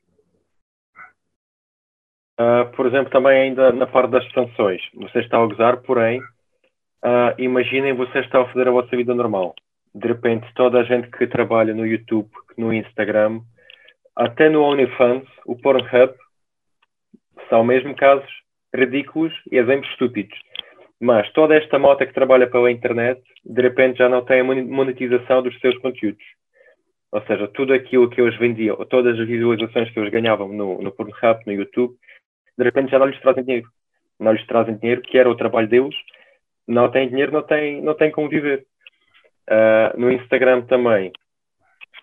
Uh, essa já vem por parte mesmo da, da Rússia, a parte da censura de que o Facebook e Instagram são consideradas aplicações e organização extremista. Ou hum. seja, é extremista e, neste caso, toda a gente que for apanhada a usar até vai logo para a cadeia. É sério isso? Pronto. O, o, McDonald's saiu, o Burger King saiu, o, o KFC saiu, não sei se saiu ou não. Uh, as um, lojas de roupa Zara, Bershka, uh, Gucci, uh, Louis Vuitton, todas essas, essas marcas que hoje vier à cabeça, toda a gente sai do ar. O que é que isso gerou? primeiramente, isso gerou umas filas, filas e filas de quilómetros dentro do, do centro comercial antes da noite de a loja se fechar. E o que é que isso, gera a seguir? São milhares de pessoas que ficam sem trabalho. Uhum. Malta de do fast food, malta de roupa, o, o, todas as, um, as empresas de carros também estão a fechar os seus uh, consórcios dentro do país. É mais malta sem trabalho. Uh, outro exemplo é assim que começou a guerra, todo, todos os países da Europa começaram a fechar o seu seu para uh, os aviões russos. Tudo o que saía da Europa, por exemplo, não podia passar pela Polónia, ou seja, tinham que dar uma volta maior. Toda a gente passava pela, uh, pela Alemanha, não podiam passar pela Alemanha, tinham que dar uma volta maior. No fim e ao cabo, se forem ver depois, uh, não podia passar nem pela Suécia, nem pela Noruega, nem pela Polónia, uh, nem pela Turquia. Ou seja, se por exemplo tivessem literalmente. Não, isto é mau exemplo. Uh, por exemplo, está aqui o, a Rússia e estava aqui, por exemplo, o Portugal.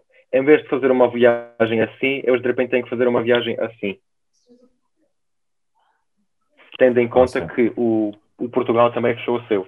Ou seja, o que é que isso implica? Maior tempo de viagem, maior gasto de combustível, maior gasto de combustível, maior é o preço do voo.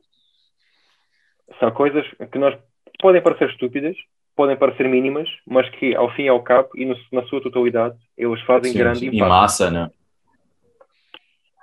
Pois mas é. ainda pode afetar o povo, para o povo começar a ficar contra ele. Por isso que eu comentei aqui, isso vai acontecer, cara. Isso vai acontecer. É, é, é um exemplo. Ele está se expondo, né? Mas assim, cara, ele, ele tem tanta influência política ali em algumas províncias ali que ele não pode pegar asilo político, né, cara? É, ele pode. Ele, ele, ele, ele vai, Putin? Ele vai, dar, ele vai dar alguma cartada, o Putin. Ele ah, não está ele... à toa. É, é, é, um exemplo. Querendo ou não, ele tem o Snowden lá, que está lá. Snowden é boneco dele. Né? E é uma coisa que poucos citam. Esse cara tem acesso, de repente, ao nosso, ao nosso podcast aqui, nesse momento. Então, é, é, é, um, é um dos caras que mais sabe tecnologia no mundo é, ele está respaldado por trás por, por, muita coisa, sabe? E, e, ele sabe que ele vai deixar a Rússia em frangalhos, assim, cara. Sabe? Ele sabe, ele sabe isso, isso vai acontecer. É, e eu, eu acho assim que inicialmente não vai conseguir tirar ele. É, ele vai continuar mantendo esse, esse, esse processo dele de, de, de, nariz em pé o tempo todo. E é um processo que vai ser lento, cara. Bota aí dois, três anos aí, se conseguir, entendeu? Se conseguir tirar ele. A não ser que ele não, não tenha interferência nas próximas eleições. Que eu acho muito difícil. Não, mas a gente trocando ideia sobre Ele, isso vai Eleições dar... entre aspas, né? Quando se fala de. É, é entendeu? É, é, é muito difícil. Aspas, né? Você está falando de um, de um cara. É a mesma coisa o seguinte, o, o, que fique bem longe as comparações. É, é, mais ou menos você tentar imaginar retirada do Slobodan Milosevic, sabe? É, é, mais ou menos isso, sabe? É como tirar um ditador do poder. É, é impossível, cara. Impossível. É porque é, Hitler, cara, que fez aquilo tudo e fugiu. e até hoje tenta se imaginar onde estão tá os ossos do Hitler. Nem que seja para quebrar assim em pedacinho, o nego não sabe. Entendeu? É difícil demais. Não, mas é. Eu acho foda, assim, porque a, a gente até comentou aqui já é, um pouco antes, mas a questão do poder do povo, né? Porque de todas as situações que a gente está falando da guerra, a mais plausível que a gente meio que é, co concordou é de que o Putin dá um tiro no pé, que você tem uma, tem uma população indisposta com o governo, e aí a população tira o cara do governo. É tipo, a população resolveria a parada, tá ligado?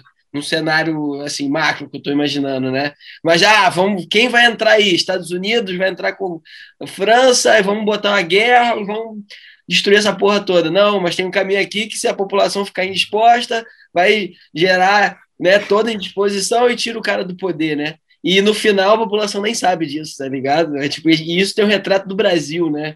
E Você aí está né? Total, sabe? E, e você estava falando muito sobre o escudo, né? Que tipo a, essa a nossa a população ela serve como escudo para os caras que estão no poder brigar e tal. E no fundo é tipo é, é, o pobre batendo no pobre. Eu sempre falo isso, tá ligado? é sério, brother. No final é o pobre batendo no pobre, cara. É o policial, eu, falo sempre, eu sempre esse exemplo, que é o policial militar do Rio de Janeiro, sei lá, que mora, é vizinho do cara que ele tá dando tapa na cara, tá ligado, meu irmão? E batendo por um ideal de que alguém lá em cima colocou para ele, mas no final ele tá fazendo mal para a própria comunidade. É muita loucura, verdade. É muita loucura para mim. Já. Eu fico de bobeira nessa porra. É, essa, assunto guerras que levaria a gente a falar horas e horas, é, é bem complicado. Meus amores, a gente está chegando no finalzinho do nosso podcast aqui nos últimos minutos. É, mas antes de encerrar, cara, eu queria é, declarações de finais aí. É, Max, cara, muito obrigado por ter topado aí o convite de vir abrir, falar um assunto tão sensível, cara. Muito obrigado aí pela tua sensibilidade, vir falar do assunto e desejo muitas, muita positividade para você, para toda a sua família, para todo mundo que está lá na Ucrânia também. É, muita saúde para vocês, cara. E é isso, declarações finais, mano. Microfone aberto para tu dizer o que você quiser aí. Paz, só queremos isso. E devia Paz, né? haver, devia haver em, em, todo o lado, sem, sem exceção. É isso nesse, nesse momento só, toda a gente só pensa na mesma coisa. Portanto, eu fico por aí. É isso. Professor Enilson Venante, muito obrigado por ter aceitado o convite. Muito obrigado aí por também o teu carisma aí explicando para a gente, trocando ideia com a gente. Muito obrigado por ter topado também o nosso convite. Microfone aberto aí para você dar a sua declaração final, falar o que quiser. É, microfone aberto. Parabenizar vocês aí, cara. A gente teve, teve a oportunidade de conhecer o processo de globalização com vocês, né? Cara de Búzios, dois de Portugal, você do Rio, eu de Maricá. Caraca! É, globalização, né? Ah, e ter a oportunidade assim de, de, de, ver isso assim, isso é muito. Você não tem noção como é que isso é, é, é para mim é muito muito grandioso. Poder estar nesse momento, ter a oportunidade de aprender com um cara que você vê o seguinte, né? O nível intelectual do jovem europeu, né? Cara, o Max é garoto novo, né? Cara? cara tem uma cultura absurda. Né? Chega você, é, você tem uma ideia? Eu, trabalho aqui na, na correção das provas do, do Rio de Janeiro, né? Em alguns concursos. Pô, cara, o, o jovem brasileiro, para chegar nesse nível cultural, é muito difícil, cara. Muito difícil, sabe? E é na hora que a gente vê vocês assim, por exemplo, tentando fazer alguma coisa para tentar chegar a esse jovem, para tentar mostrar para ele o seguinte, irmão, ó, isso acontece no mundo, isso acontece no dia a dia. Utilize a internet para o bem, utilize a internet para o conhecimento. Evite utilizar a internet com tempos ociosos que não produzem nada, que não desenvolvem nada. Utilize a internet para isso, para aprender, para conhecer. Parabenizar vocês, porque é, vocês são exemplos de que a juventude pode utilizar isso para o bem, conhecimento para o bem. Tá? E a gente, de repente, a gente acha que isso aqui é pouco, mas daqui a pouco um, um, um russo vê, um ucraniano vê e pensa assim, pô, os caras estão lá na América do Sul apoiando a nossa causa. Tá? Então, valeu pelo diálogo aí. Posso, posso garantir a vocês que eu aprendi mais do que comentei sobre os assuntos. Ah, gratidão. Essa é gratidão toda nossa, né? Não sei se o Fernandinho e o Rafa concordam, acho que, acho que é isso também que a gente quer com esse podcast, é passar a mensagem, é tentar acrescentar a todos, e seja, seja o público que for, a gente não tem, assim, a gente sempre brinca, né, que a gente não tem público-alvo, mas a gente quer mesmo é, é passar todos os valores e conhecimentos que a gente, que a gente tem e que a gente aprende também a cada podcast, como o podcast de hoje foi mais uma aula.